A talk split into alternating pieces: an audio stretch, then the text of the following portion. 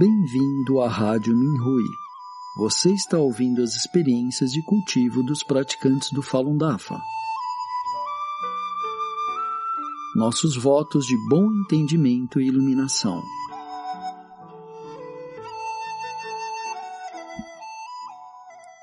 No programa de hoje apresentaremos uma experiência de cultivo da categoria Jornadas de Cultivo, intitulada Continuamos validando Falun Dafa apesar da perseguição implacável. Parte 1 de 2 Escrita por uma praticante do Falun Gong na província de Hebei, China. Muitos praticantes do Falun Gong relataram como suas vidas mudaram para melhor ao praticarem o Falun Gong.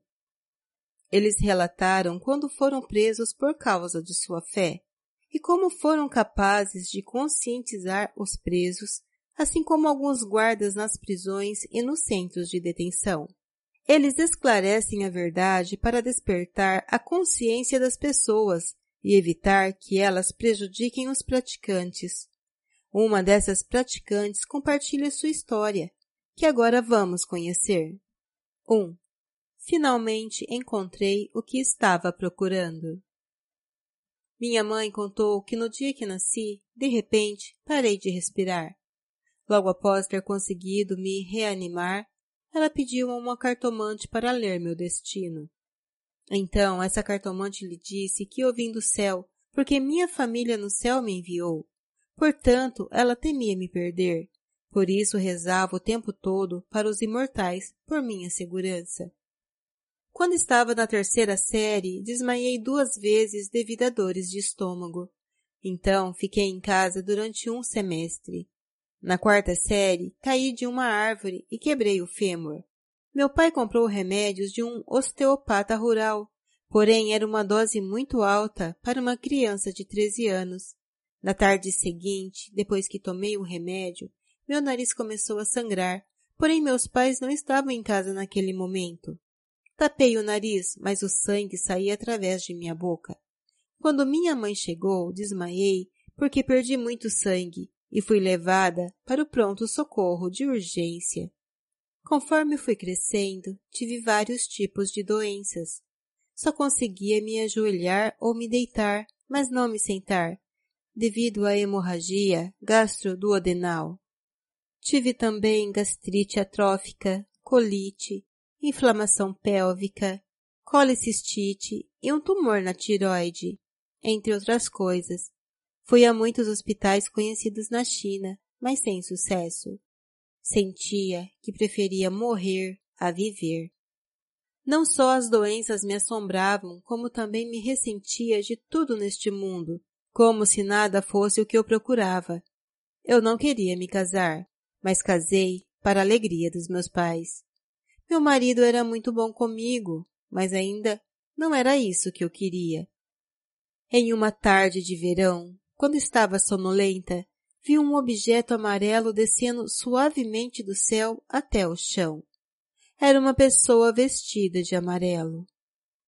Depois de começar a praticar o Falun Dafa, também conhecido como Falun Gong, descobri que era o mestre vestido com aquela roupa amarela como está nos exercícios, assim como no vídeo. Em abril de 1998, fui novamente hospitalizada devido a uma inflamação nas vértebras cervicais. Estava tonta e não conseguia mexer a cabeça devido à falta de fluxo do sangue. Meu coração batia acelerado e muitas vezes ficava sem fôlego. O médico assistente disse, o que posso prescrever para você? Você tem problemas em toda parte do corpo. Você deveria praticar o Falun Gong. Ele então demonstrou os quatro movimentos do segundo exercício de segurar uma roda e me deu uma cópia do Juan Falun. Naquela noite senti só uma leve tontura e consegui ficar de pé. Imitando o médico, tentei segurar a roda acima da cabeça. Assim que levantei os braços, o meu cabelo se mexeu, como se uma brisa soprasse. Rapidamente baixei os braços e olhei para cima, mas não havia nada lá. Levantei as mãos uma segunda vez. Novamente meu cabelo mexeu ainda mais. Abaixei os braços e não me atrevi a continuar. No dia seguinte, perguntei ao médico o que estava acontecendo. Ele disse, isso é bom, é a rotação do Falun. Você tem uma relação predestinada com o Falun Dafa. Você deve continuar. Comecei a ler o livro de Falun e pensei que era isso que eu estava procurando durante toda a minha vida. A partir do dia 8 de abril de 1998, estava determinada a praticar bem. Em menos de vinte dias, já não me sentia mais doente nem com dores. Sentia-me mais leve e um falum girava no meu abdômen. Voltei a ser saudável e meu coração estava cheio de alegria. Depois que minha família testemunhou minha recuperação, 17 membros da minha família, incluindo parentes e amigos, começaram a praticar o Falun Dafa. 2. Em busca de justiça para o Falun Gong em Pequim. Em julho de 1999, Jiang Zemin, o então presidente do regime comunista, lançou a perseguição ao Falun Gong. Por isso, os comunistas começaram a caluniar o fundador do Falun Gong, o mestre Li Hongzhi. Então, decidi ir a Pequim para falar ao mundo sobre o Falun Dafa. Naquela época, agentes da polícia tentaram impedir os praticantes de apelar pelo Falun Gong. Eu não fiquei intimidada pois estava pronta para ir a Pequim para apelar pelo Falun Gong no dia seguinte. Mas a mulher que contratamos para ficar em nosso comércio adoeceu, então não pude sair. Queria ir no terceiro dia, mas meu marido pediu para que eu esperasse até o fim da feira. Porém, não conseguimos ninguém para ficar no meu lugar na feira. Percebi que tudo isso era uma interferência para me impedir de ir a Pequim em busca de justiça para o Falun Gong. Em 19 de dezembro de 1999, comecei minha viagem a Pequim de ônibus e muitos outros praticantes vieram se despedir. Fui a primeira de nossa região a ir para Pequim. Um entregou uma máscara e pediu que a pusesse para que a polícia não me reconhecesse. Eu disse, não se preocupe, chegarei a Pequim sem problemas com a proteção do mestre. Quando me virei e sentei, pronta para ir, de repente Vi o mestre parado à minha frente, sorrindo. Exclamei, Mestre! Então chorei, pois senti que ele estava me encorajando. Quando o ônibus saiu da cidade, ainda estava em lágrimas. Ao passar por nossa loja, meu marido parou o ônibus e me entregou uma sacola grande de comida. Quando estávamos a 16 quilômetros da sede do condado, 27 praticantes entraram no ônibus. O vendedor de passagens exclamava, Praticantes do Falun Gong a caminho de Pequim para apelar. Por favor, saiam do ônibus.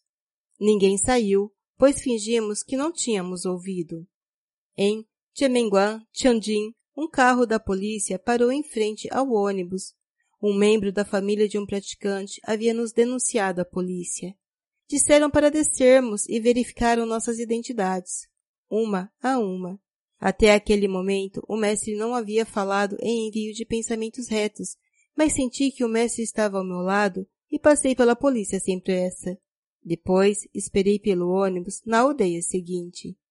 Dois policiais se aproximaram e perguntaram se eu estava naquele ônibus. Não respondi. Logo murmuraram algo entre eles. Está faltando uma pessoa. Há uma sacola, mas não há dono. Então embarquei em outro ônibus com apenas uma jovem nele. Mas depois de algum tempo tivemos que mudar para outro ônibus, porque era muito caro operar um ônibus só com duas pessoas. Tive que mudar de ônibus três vezes antes de chegar a Pequim. A jovem também desceu no destino final.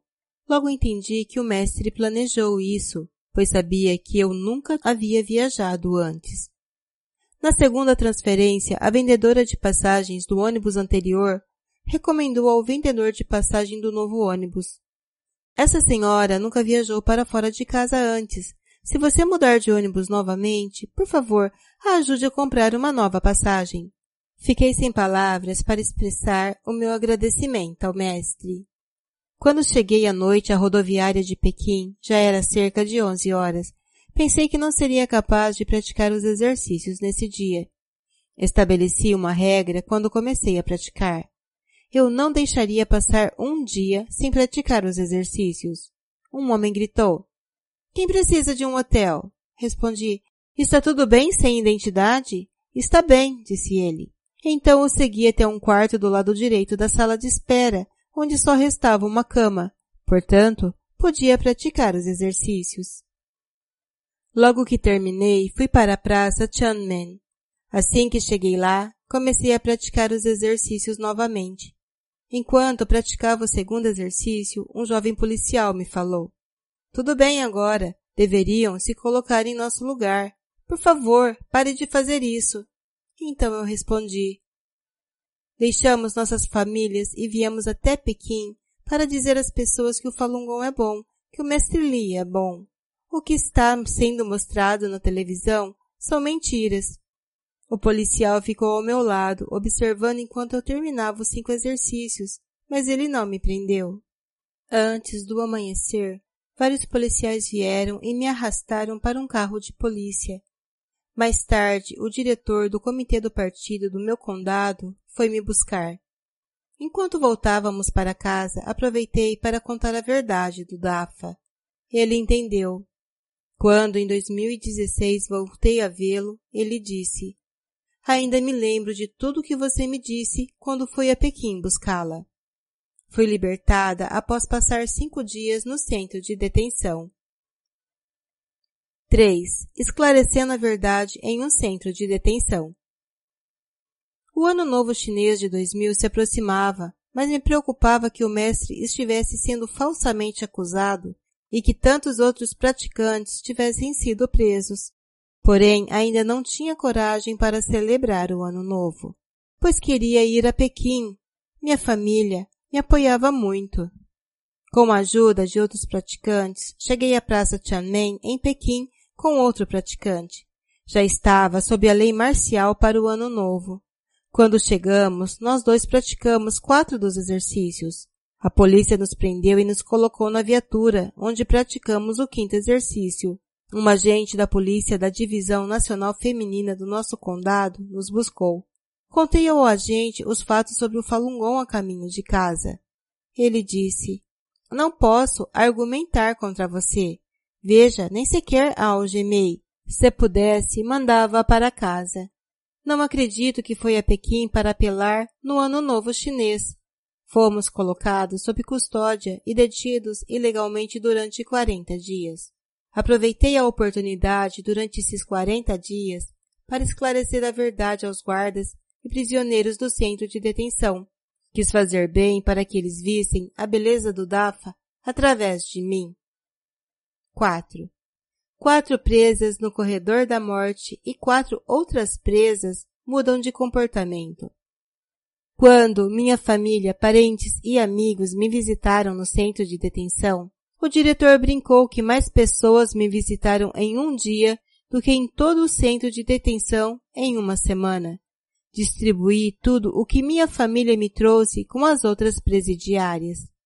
Naquele dia, havia dez praticantes e oito detentas na cela, sendo que quatro das presas estavam no corredor da morte. Elas brigavam, xingavam e choravam todos os dias. Logo que chegamos, elas ficaram surpresas ao ver nossa abnegação, a nossa perseverança diante do sofrimento, que nós não revidávamos e não entrávamos em conflitos. Aquelas presas começaram a se acalmar então aproveitamos o momento para falarmos do DAFA. Naquela época, o centro tinha uma presidiária do corredor da morte que ninguém visitava. Então ela não tinha roupas para vestir e sua cabeça estava infestada de piolhos. Ninguém queria dormir ao lado dela. Então eu dormi. Quando ela não tinha algo, ela roubava coisas de outras pessoas, por isso batiam e gritavam com ela. Ela tinha epilepsia e costumava ter convulsões. Aconselhei a todos que não a intimidassem e fossem gentis com ela. Uma guarda ficou muito emocionada ao ver tudo isso. Ela me disse, desde que você chegou não ocorrem mais brigas na cela. No passado era preciso muito esforço para conter as brigas.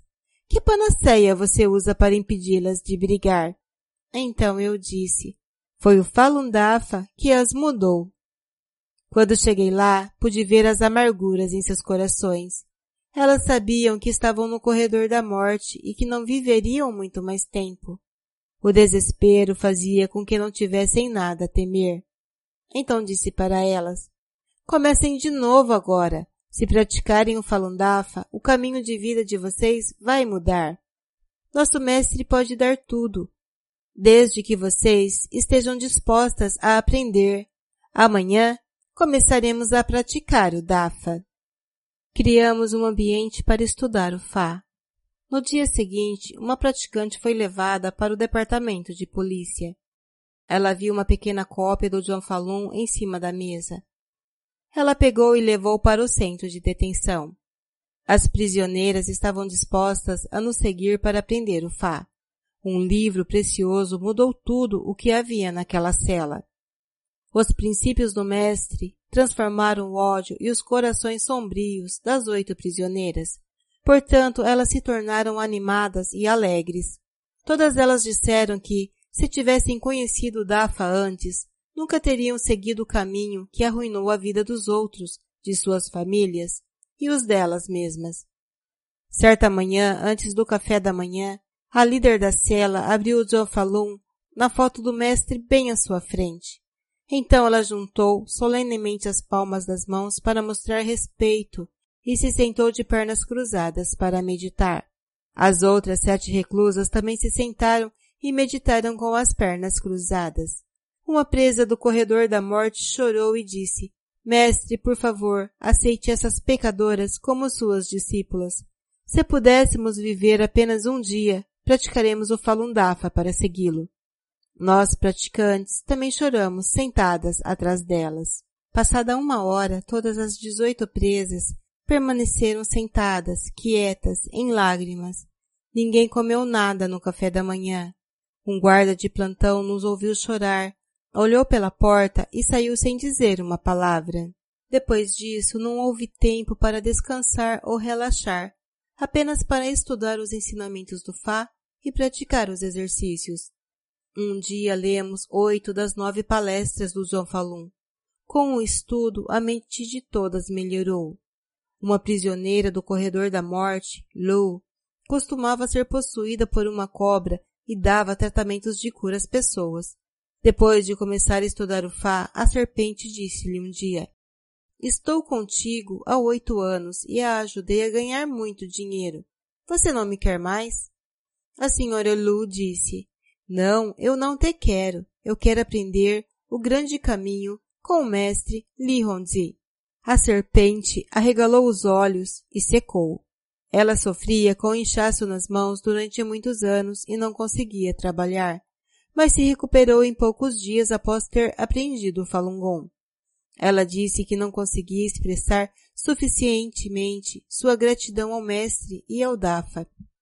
Por terem escolhido estudar o DAFA, os destinos dessas presas também mudaram.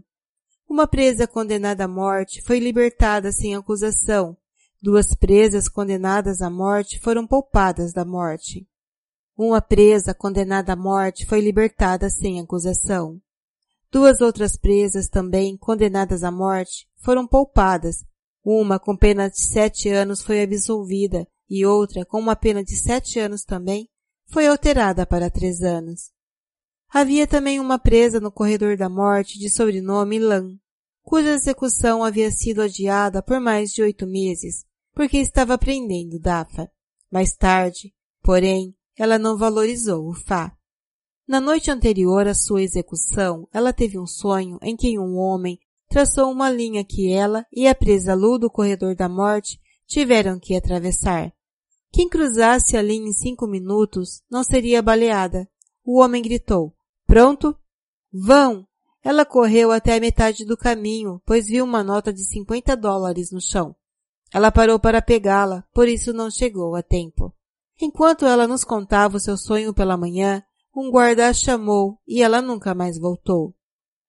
Um guarda nos contou que, quando ela estava prestes a ser baleada, ela não teve medo nenhum ela disse ao guarda, quando a arma disparar, meu mestre vai me levar. Por favor, diga às minhas amigas na cela que eu tenho um dos artigos manuscritos do mestre debaixo da minha cama. Eu não valorizei o Dafa e não ouvi minha amiga em especial, se referindo a mim. Sinto muito, vou retribuir-lhe na minha próxima vida. 5. Uma guarda se torna praticante. Uma guarda que testemunhou a mudança das presas reconheceu o poder do Dafa e me agradeceu. Mais tarde, chamava essa policial de irmã mais velha. Ela me chamava muitas vezes ao seu gabinete para aprender sobre o Falun Gong. Uma vez ela fez bolinhos em casa e os trouxe para mim. Ela também comprou um suéter para me dar. Então fui ao escritório dela e disse, Grande irmã, não faça isso para mim. Na verdade, cada um de nós tem uma família feliz. Mas para que mais pessoas possam compreender a verdade do Falun Gong e serem poupadas de futuras calamidades, deixamos nossas casas para dizer ao mundo que o DAF é bom. Ela disse, então é isso. Eu pensava que vocês eram todas doentes mentais e que tinham famílias que não se importavam. Eu estava muito enganada sobre vocês. Irmã mais velha, estou muito grata por nos conhecermos nesta vida. Sei que é difícil adquirir um corpo humano, é difícil reencarnar, assim como também é difícil encontrar o caminho certo. Mas nós temos este corpo humano e nascemos na China e encontramos o caminho certo no Dafa. Que sorte a nossa! Você é uma oficial de polícia ao longo de sua vida. Mas não pode mudar uma prisioneira o DAFA pode torná-las melhores. Você já viu praticantes torturados que se curaram sem remédios. Você também viu praticantes espancados violentamente, mas que não reclamaram. Estão sempre alegres, porque o Mestre está cuidando deles. Este Fá é tão bom, junte-se a nós. Ela me falou. Será que o Mestre me aceita? Eu já persegui seus discípulos antes. Então eu respondi. O Mestre oferece salvação a todos, desde que você tenha o desejo. Assim, de fato, ela começou a praticar o Falun Gong. Depois disso, sempre que ela via guardas atormentando praticantes, ela sempre gritava: Por que você não cuida daqueles que matam e incendeiam ao invés de punir essas boas pessoas? Uma vez, um guarda iria nos torturar enquanto ela estivesse fora. Por acaso, ela esbarrou nele e disse, você está perseguindo essas boas pessoas de novo. Venha, vamos entrar e conversar. Como ela estava encarregada das celas femininas, o policial acenou com a mão e saiu. Em outra ocasião, duas praticantes trazidas para o centro de detenção se recusaram a cooperar com os guardas, que as espancaram violentamente até que desmaiaram. Mais tarde foram penduradas pelas algemas. O centro de detenção tinha uma regra, que ninguém tinha o direito de abrir as algemas se outro oficial as tivesse colocado. Na manhã seguinte, a guarda viu as duas novas praticantes em agonia. Ela abriu as algemas sem uma palavra e também ordenou para que as outras duas presas as levassem para uma cela e comprou dois sacos de macarrão instantâneo de seu próprio bolso para as praticantes. Foi tudo muito comovente para quem presenciou. Todos os dias ela levava um livro do Falun Dafa para seu escritório. Quando acabava de lê-lo, levava-o com ela. Às vezes, ela o dava para praticantes de outras celas. Quando sua família descobriu que ela estava praticando Falun Gong, eles esconderam o livro de John Falun, dizendo que o queimaram. Em lágrimas, ela disse, esse livro é tão precioso, fale mais do que a minha vida. Onde vocês o queimaram? Eu preciso apanhar as cinzas. Ao ver que ela estava tão arrasada, sua nora devolveu o livro. A grande mudança nas celas femininas causou inveja a vários guardas. Eles vieram me pedir que os ajudasse quando houvesse uma oportunidade. Então tive tempo para contar a eles a verdade sobre o Falun Gong. Os três guardas compreenderam e não perseguiram os praticantes novamente. Dois guardas pediram às suas esposas para comprarem frutas para mim. Um guarda me disse uma vez, você tem algo que precisa ser feito em casa? Eu quero te ajudar. Se você não estivesse aqui, eu não teria chance de ajudá-la. O governador do condado decidiu que eu deveria ser levada para o campo de trabalho forçado. A esposa de um diretor de gabinete foi libertada do centro de detenção.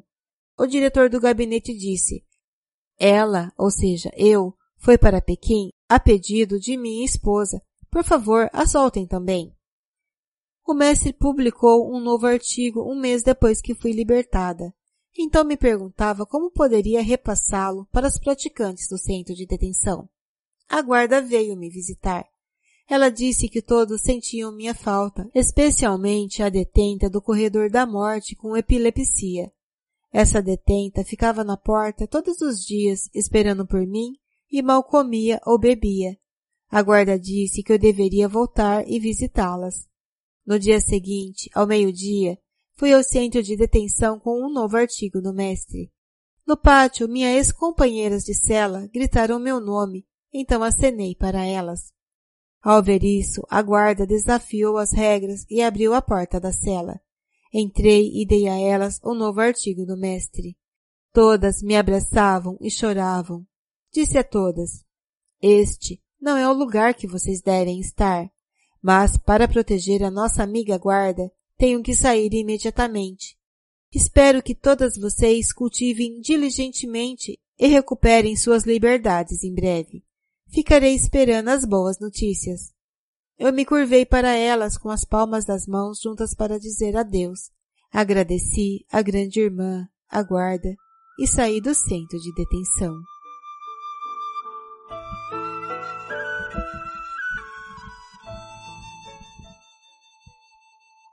Obrigado por ouvir a Rádio Minhui. Para mais informações a respeito da perseguição ao Falun Dafa na China e de experiências e eventos de praticantes ao redor do mundo, visite o nosso site pt.minhui.org.